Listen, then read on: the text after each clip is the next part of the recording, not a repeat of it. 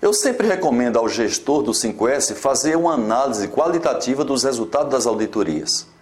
Concluído o ciclo da auditoria, o responsável pela sua coordenação, que pode ser o gestor, comitê, pessoas-chave ou o próprio consultor, deve fazer uma avaliação de sua qualidade através dos relatórios, entrevistando alguns auditados e posteriormente se reunindo com os auditores. Evidentemente, observando alguns pontos, como por exemplo, todos os itens de avaliação foram observados durante a auditoria?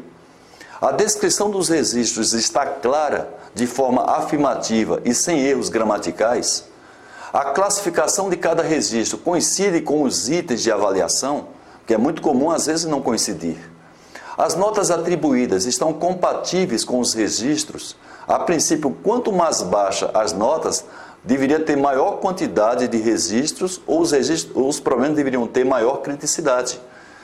Outro ponto importante, a coerência entre a nota anterior e a atual, levando-se em consideração os registros feitos em ambas as auditorias, podem ser feitas entrevistas com os auditados para verificar, primeiro, a postura dos auditores foi adequada durante as auditorias?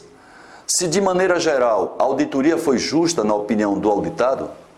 Os auditores demonstraram para o auditado segurança, transmitiram credibilidade?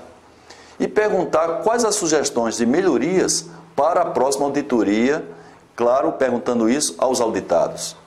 Depois pode ser feita uma reunião com os auditores para apresentar os resultados da análise dos itens anteriores a qualidade dos relatórios e a percepção dos auditados e perguntar para eles, por exemplo, quais os principais problemas detectados em todo o processo de auditoria.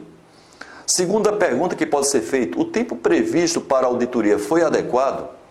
Uma hora, uma hora e meia, duas horas? Os auditados estavam abertos à discussão?